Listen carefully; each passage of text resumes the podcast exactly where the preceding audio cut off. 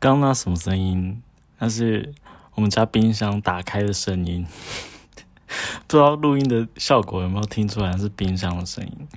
是不是新冰箱？不是，是旧冰箱，而且里面塞满了我跟室友很多的东西，然后有时候还会过期，所以就是定期，就是我们有一个室友，他比较注重整洁的，他就会叫大家把过期的东西全部丢掉。这样，如果我也做新冰箱，我会冰什么？我觉得我会冰。因为前现在的前提就是说，我们现在这个社会对于情欲的这件事情，就是不太谈，不太敢谈，或者是主动谈的话，男性跟女性谈出来的东西好像也不太一样。比如说男性他就可以 show off 自己的一些性的能力，可是女性要谈的话，好像就会被人家说他好像性很活跃，然后他的身价就会怎样怎样，所以他就需要包装什么的。所以我觉得在现在这个情欲不对等的情况下，sorry，我的这个忘了静音。呃，我觉得我会冰的东西是我跟炮友之间的一些纪念物，比如说他的他可能打完炮之后，他可能留下一些阴，就是掉了一些阴毛嘛，可能把它收集。其实这有点变态癖，对不对？像什么香水什么的，不是他有可能就是我们就是一夜情之后，他可能对我也就是没有什么太大感觉，也可能之后要约第二炮、第三炮，可能也约不起来。但是我至少有一个有一个。象征性的，他的他身上的东西可以纪念，或者是有时候可能就是有带保险套，然后他就设在里面嘛，所以有原汁原味的保险套冰在冰箱里面，然后保持那个鲜度，然后可能定期的时候就打开冰箱，然后拿起来闻，然后就可以回忆到当时的一些就是激烈的啦，或者是深刻的汗水淋漓的等等的那种做爱的这个情景。我觉得我会冰这个东西下下来这样。或者一些原味的东西吧，大大家原大家喜欢原味的东西可能都不太一样的，有的人可能喜欢就是胸罩、奶罩，有的人喜欢内裤，有的内裤，有的人喜欢袜子啊，或者还有就是身上的一些。物件等等的，我觉得都可以把它保鲜。我觉得它这个题目就是强调的是一个回忆的保鲜嘛，我觉得很重要。就是也许就是之后你跟那个人也没有太多的新的故事情节的发展，但是你透过追忆过去的一些你们很深刻的东西，我觉得它这个冰箱就是很适合把它保存起来。但我相信，应该全台湾这高中生没有多少人写得出来，他想冰的这个东西。一来是他们可能。就是性经验可能没有被鼓励可以诉说，然后在那个年纪里面，呃，当然他们私底下可以发生一些情欲的关系，因为都已经升大学，可能都已经十八岁，其实十六岁就合法，对对吧？但是就是他能不能敢诉说这件事情，或者他有没有经验，就是就是另外一回事。然后可能他也知道这样写可能就是。我们这个体考试体制之下，可能他的分数不会拿很高，所以他可能不会写这样，他可能写一些冠冕堂皇的东西。但我但我觉得。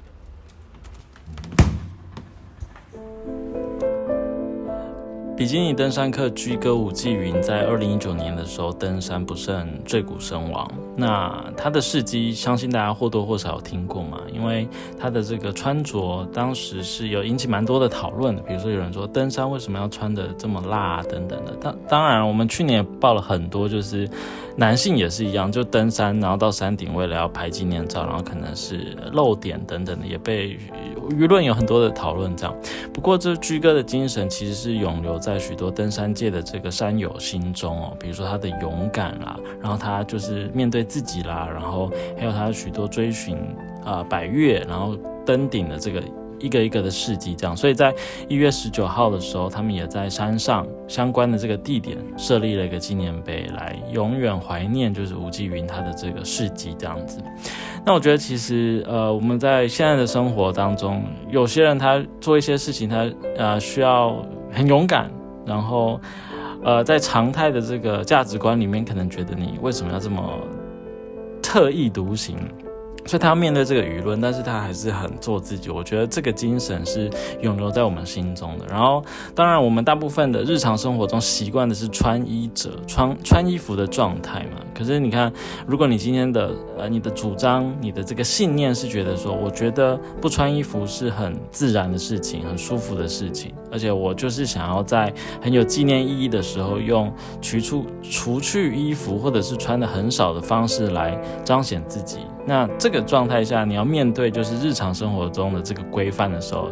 很多时候都会有一些冲突嘛。那我相信这个居哥于吴继云他的这个精神，应该也是在日常信念当中是时常碰到的，但是他也是很勇敢的把它彰显出来。接下来讲两则跟公共空间的性有关的行为。呃的新闻，嗯，相关新闻啊，一个是室内，一个是室外。室内的部分是 Aniki 要停业了。Aniki 的话，相信在台北都市圈生活的男同志或多或少听过这一家呃结合健身房跟三温暖空间的一个交友空间。应该可以这么讲，就是性欲呃宣泄空间。好，总之他经营了十二年，然后在前几天宣布，就是在二月多之后，三二三月的时候，哎，我忘记详细了。反正他他不是突然停业，他就是预告即将要停业。不过就是他的停业也让就是网友许多的这个。悼念吗？也也让网友有许多的这个不舍吧，对，不舍，因为他毕竟是有些人他接触这个情欲公共空间的入门的，不一定是入门啊，因为它门票稍微其他业者稍微贵一点，但是他当时就是主打就是它一个全新改造的，然后结合健身，然后又有很多的这个。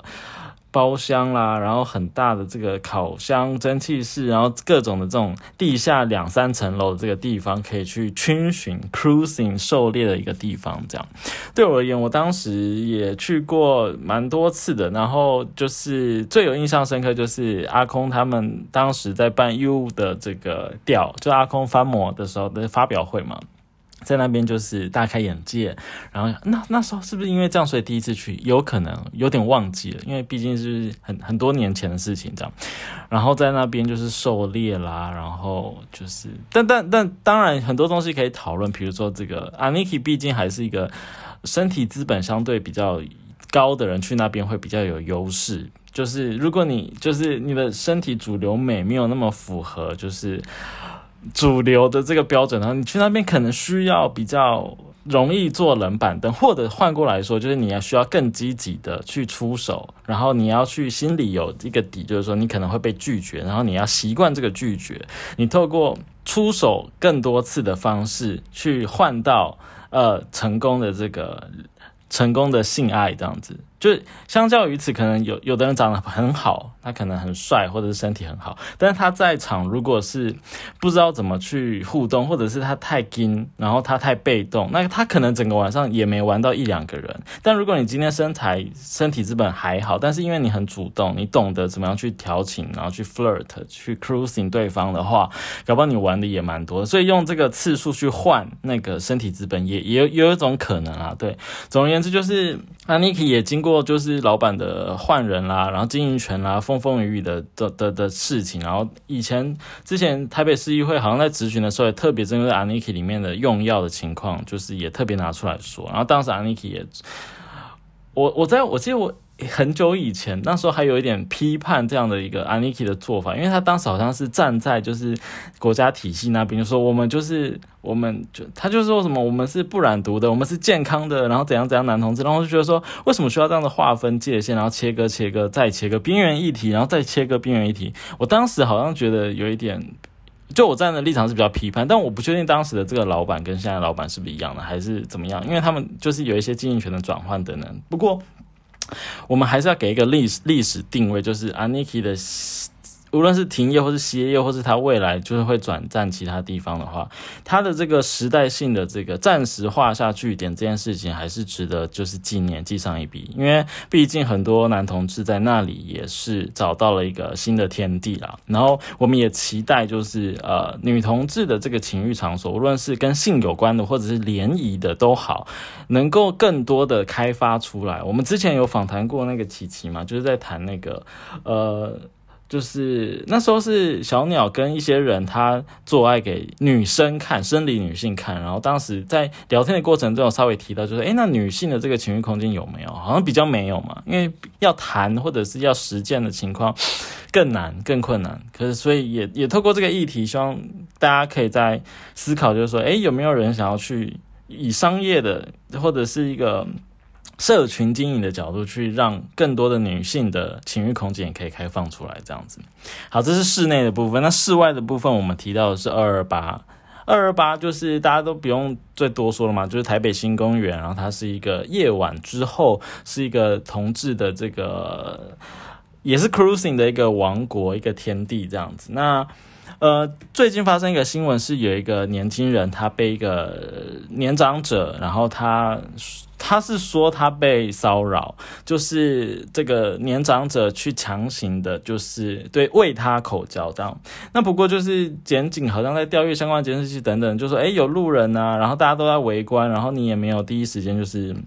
好像直接推开他，而且他他说你是年轻人，你可以去拒绝啊，你怎么当时不拒绝，所以事后才去报警？好，后来好像是不起诉还是怎么样？这样就是，但但我我不是要针对这个个案，因为现在可能还在调查状态嘛，不太适合就是有一个评价，因为毕竟就是两边的说法可能都有道理。但但我想要讲第一个是说，在这个案子里面，年轻人他就是这个自称或者是他真实是受害人的人，他愿意报警，我觉得这是一个突破性的发展，是。因为以前就是边缘主体，无论你是性工作者或者是同志，他可能受到金钱上的呃威胁利诱，或者是人身安全上的这个侵犯的时候，第一时间都不敢报警。原因是因为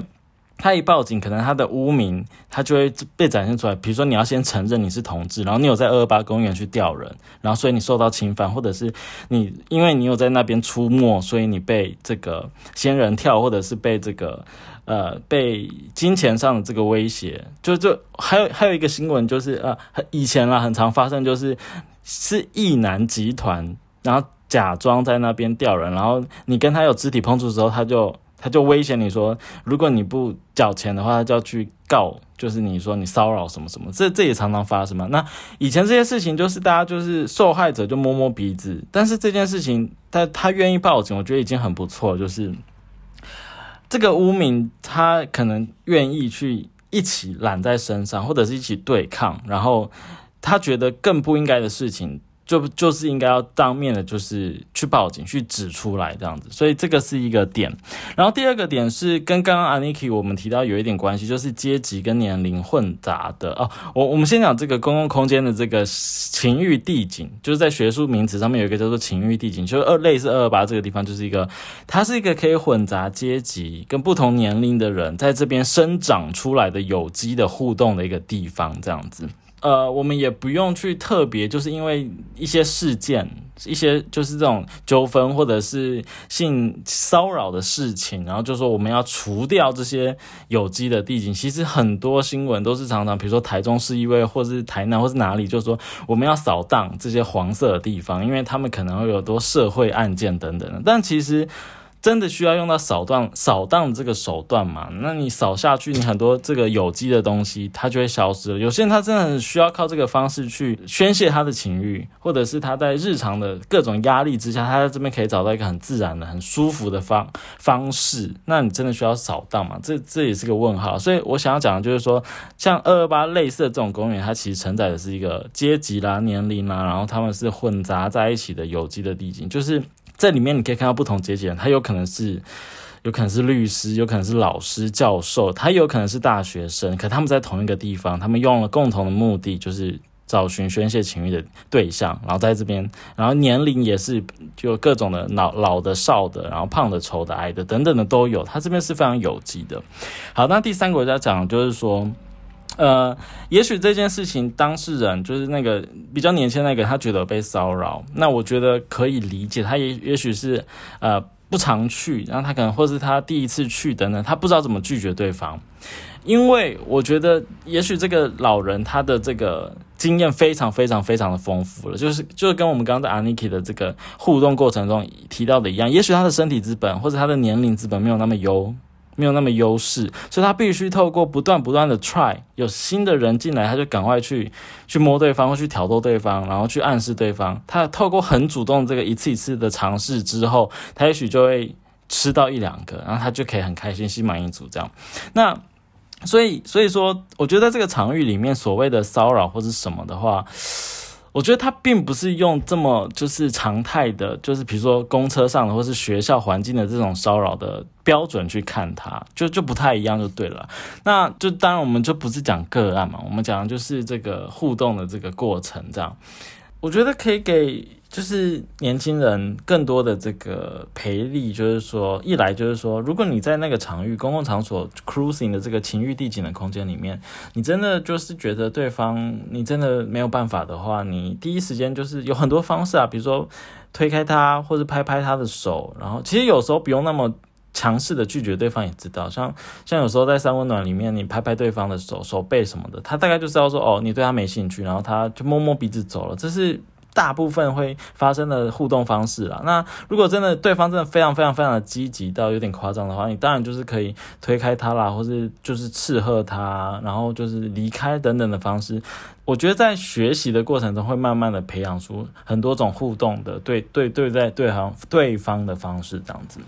然后对第四个我想要讲的是，呃，身体的界限，就是其实有时候啦，这个身体的界限它是游移的，这个标准有时候低，有时候高。比如说你今天去的地方是呃大家都很优的情况下，那你可能身体界限就会变得比较低，就是让优的人来摸你都都都很 OK 这样。那还有另外一种可能是你今天不晓得怎么，就是运气特别倒霉，或者是。或者是你在场，好像就是自己的条件又相对别人好像要变得比较差一点，所以你当天反而都没玩到，你以前都要玩到，然后你当天都没玩到，然后你就觉得你的小都还没射出来，然后就憋在那边，然后你就觉得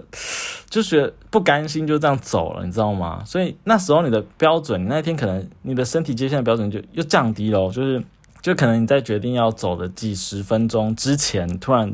想说啊，今天这个今天那边有一个就是年纪比较长的，或者是他的身材身体条件没有那么优的人，他。他也被冷落了，然后这时候你就开放你的身体界限，就是那不然我们来互相就是温存，我们来互相就是慰藉一下，这样你的身体表你的界限其实是会挪动的啦。那我觉得也许这个公共空间的这个，就我们刚刚讲的嘛，阶级年龄混杂的有机地景的地方，我们可以试着去踹踹看，我们的身体界限可不可以在跟日常生活当中有一点点不一样，比如说你变得比较开放啦，或者是尝试更多的可能，给自己一些机会，给。对方一些机会等等，这样。当然，我讲这些都都都跟你有没有被性骚扰，这是完全是可以是呃互相重叠的事情。你你可以保持你有被骚扰的感觉。这个我没有要否认，我并不是说以后你就把你被骚扰的感觉全部都转化成就是其他的方式去吸收掉，我没有这个意思。我的意思是说，你在被骚扰的感觉之前，你也可以先给自己的身体界限有更多的这个挪移的可能。那也许这个不同的，也许你原本觉得被骚扰的原因是因为对方不是优菜，他是他是他是丑的，他是老的，他是秃的，他是胖的，他是什么的。但是如果你今天的这个身体界限已经调整过了之后，也许你的身体是朝向一个更开放的空间去发展的时候，那些东西、那些对手、那些呃对象在跟你的身体产生交流的时候，也许你会发现，哎，其实其实没有想象中那么那么夸张啦。其实大家都是人，大家都是肉体，然后在那边就是有一个情欲的这个互动的共同的目标嘛，那么互相都满足到了，然后其实谁也没有想要去占谁便宜，或者是谁想要去侵犯谁，我觉得。善意一点想的话，应该应该是以这个为大多数啦，对啊。那当然，如果有个案真的是这种，你怎么样拒绝，你怎么样去调试，就觉得他就是骚扰的话，真的是侵犯的话，那当然就是你报警这些的都是非常 OK 的这样子。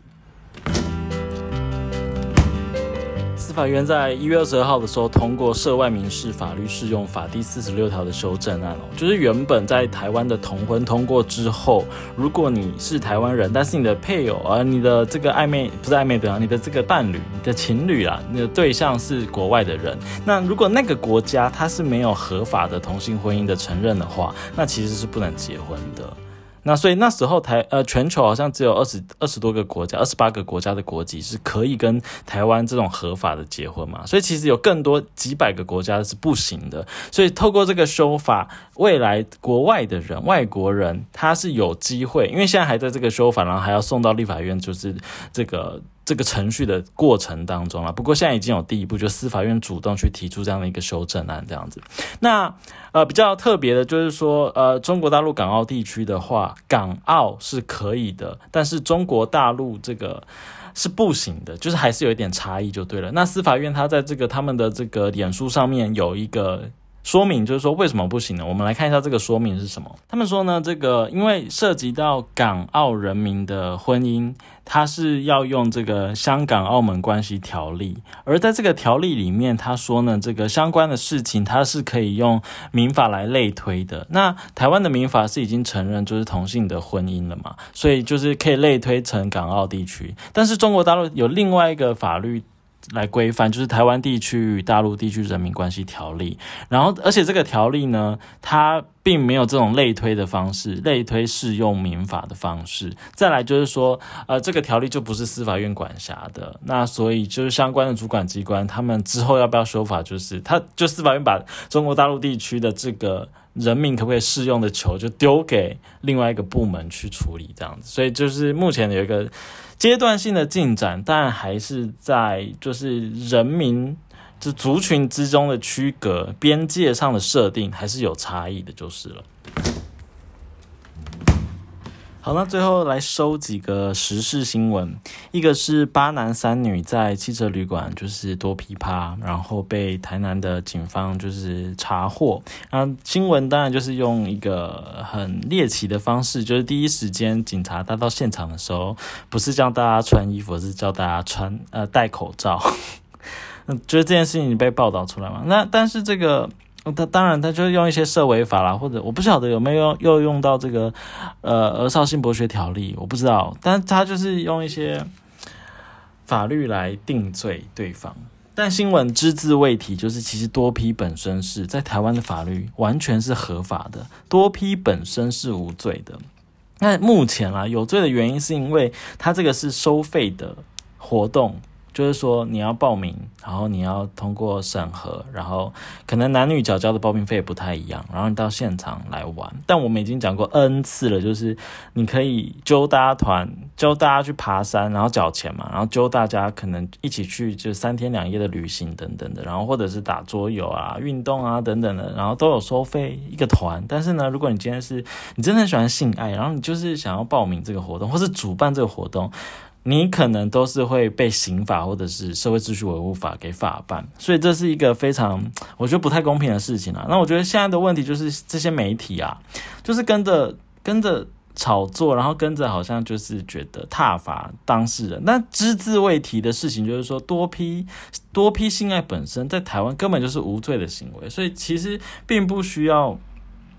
我觉得需要平衡报道，我觉得需要平衡报道，就这样。然后再来就是 swag。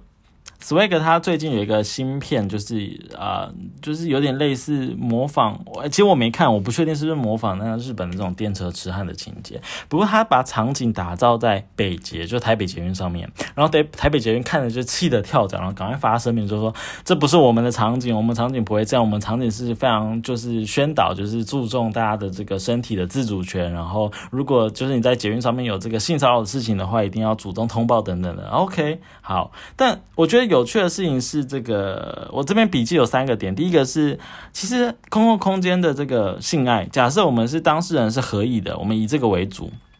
像高高雄捷运嘛，之前有这个媒体是用龙骑是这个这个标题啊，当时几年前大家可能也印象非常深刻，就是盖在外套里面，然后。有一个就是身材比较壮硕的女性，然后帮就是年轻的男性就是口交，然后那个那个哎，他是用外套还是书啊？就是压在他的下体，然后他表情就是非常的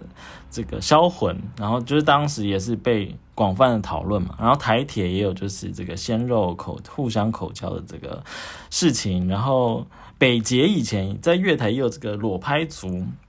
也然后当时也是很有名嘛，就是。裸拍在公共空间裸拍，然后高铁的话，前几天好像也有一个什么，就是高中男女就是亲吻，你看光是亲吻也可以炒作，因为大家说他们没有戴好口罩，没有配合防疫。好，那其实这这几个新闻都可以看到，在。交通工具上面的这个性爱，其实是蛮多人是追求的，因为它打破了日常的规范嘛。你本来一个空间的使用方式是 A，可是你今天可以把它掺入 B 的方式去使用，然后这当然是很刺激的，追求这个刺激的快感，觉得这个都都可以理解。那那现在这个新 swag 的新闻，它进化到另外一个层次了，就是它是在摄影棚里面拍摄，它并不是在。真真实实的那个现场拍摄，他是在摄影棚拍摄，所以他透过后置的方式或者是其他的方式去让观众觉得好像深入其境在那个现场。那我觉得这是一个新的进化哦，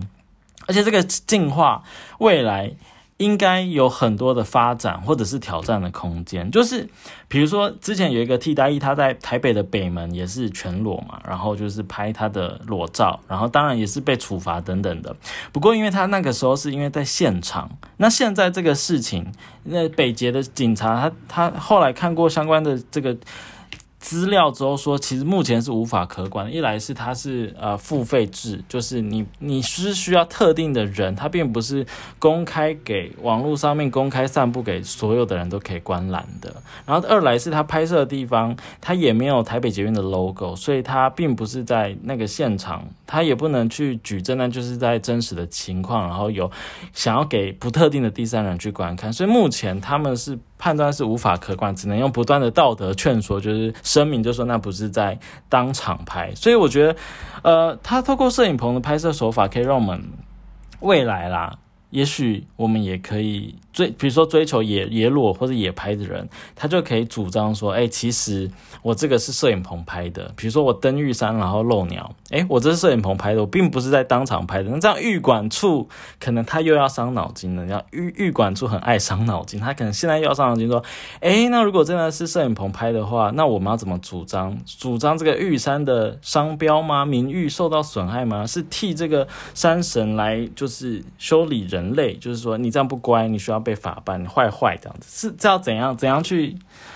就是它有一个新的空间，开拓了一个，而且而且这个这个手法这个方式，其实我已经想过很久了，就是说，因为现在这个刑法的这个公然猥亵罪是你要在那个公。公开的场所，然后有不特定的第三人经过，有可看到之余，而且是跟性的这种羞耻心会被诱发出来的情况下面，才构成公然猥亵罪嘛。可如果你今天是在一个摄影棚内的拍摄，然后或者是你这个你根本就是后面是那个蓝板绿板，然后你是后置 P 上去的哦，因为 Swag 这次是搭建是真实的这个东西搭建出来，它如果以后科技更发达，它更不是搭建，它只要一个绿板，然后它到时候再换上后面的东西。这可不可以构成这个刑法的这公然猥亵罪？对啊，这我觉得是不行嘛，对不对？所以它其实开创了一个新的空间，而且我觉得它就是有更多的东西可以去玩、去玩味。这样，就比如说，就算你是在真的，比如说真的是在北门拍的，可是你以后就主张说没有没有没有，我这个是在摄影棚拍的，然后可能变成是检方他需要去更加强他的搜证，要要去证明说，哎，对他那个。呃，是在现场拍的，他就要提出更多的证据，就是证据的提出方就不是在当事人或者是被告这上面，是警警方他就要去说，哎，对，这个是真实的现场，而不是拍摄的现场。这样，我觉得他有很多东西。假设就是我们现在现行的法规是对于公共空间的性的行为是有很多的规范的话，那也许靠科技、靠后置、靠摄影棚、靠 P 图上去的方式，也许是目前来讲是一个可以在。尝试看看，再开创可有可能的的方式啦。差点忘了讲一个很重要的时事新闻，就是呃，有一个女网友她在看 A 片的时候，有一天就发现说，哎，这个开场的这个吉他也太认真在唱了吧，然后还有打歌词字幕，然后她就是 Google 这个歌词字幕，发现哎，竟然是有一个。歌手他本来就是他本尊就是在写这首歌，然后一模一样的歌词曲风，然后连本人都一模一样，他就是陈凡奇。然后他在 D 卡上说，是不是被 AV 耽误的歌手？诶，是被应该说被歌手耽误的 AV 吧？反正就是后来他就。也承认，就是在那个 D 卡下面说，哎，我是本人，然后就不避讳的，就说他有许多的兼职，他是一个斜杠的青年，然后就是对各种的事物都不排斥，会去尝试这样子，所以我觉得蛮棒的。第一个就是说他是，呃，他。承认拍摄这件事情，我觉得蛮好，就没有被性的污名给压在身上。当然，这跟男性或是女性还是有差别。如果今天是一个女性，她拍摄 AV 的 AV 女优的话，她可能相较于男性，她受到评价可能会更沉重或者什么这样。但但这是一个好的开始啦。然后第二个是这部片子，我有去看了，它是比较是女性向的 AV，就是就是啊，看起来它整个剧情的铺陈是非常的。嗯顺的，然后它是有有剧情的，就是也看常常在看故事一样这样子。然后也 focus 在男优的一些，就是比如说帅的啦，或者是他是温柔的啊等等，这样有有一说是这样，就是这样这样特色的的色情片就是女性向的 AV，但其实不一定每一个女性都喜欢看这种类型的 AV，就是了，就是她可能也许喜欢猛的，或者是就是有有有命令的，或是比较狠的，当然有可能这样，但当然就是最近我有听到就是潮间带。他们也在开发，就是呃女性情欲为主的一个 AV，然后这个自产自销的这种呃形式，是希望能够再开创更多元的产出这样子，所以这个也推荐给大家哦。然后，然后。就 podcast 界里面啊，我有听到就是事后不理爽后爽就好了，就访谈到陈凡奇，很厉害耶，就直接请他上节目。然后另外一个就是 Lazy Paul 懒 Lazy Pale 懒惰人，就我平常自己在听的，就是三个三个异男他们在聊一些就是。就是时事新闻或者是一些他们日常生活中就是观察的一些事情，然后他们最最近的几集有提到陈凡奇这个人物，这样也推荐给大家。好，这个时事我觉得也蛮重要，所以也记录在这一集的风俗电台当中。好，那我们的合作编辑一鸣这几周放寒假去了嘛，所以就没有国际新闻喽，但。但我最近看的书刚好有跟国外有关系，就是冰岛，所以等一下呢，我会截录一小段，就是我就看完那本书之后，刚好做一个书摘，我就直接把它放上来，然后就分享给大家。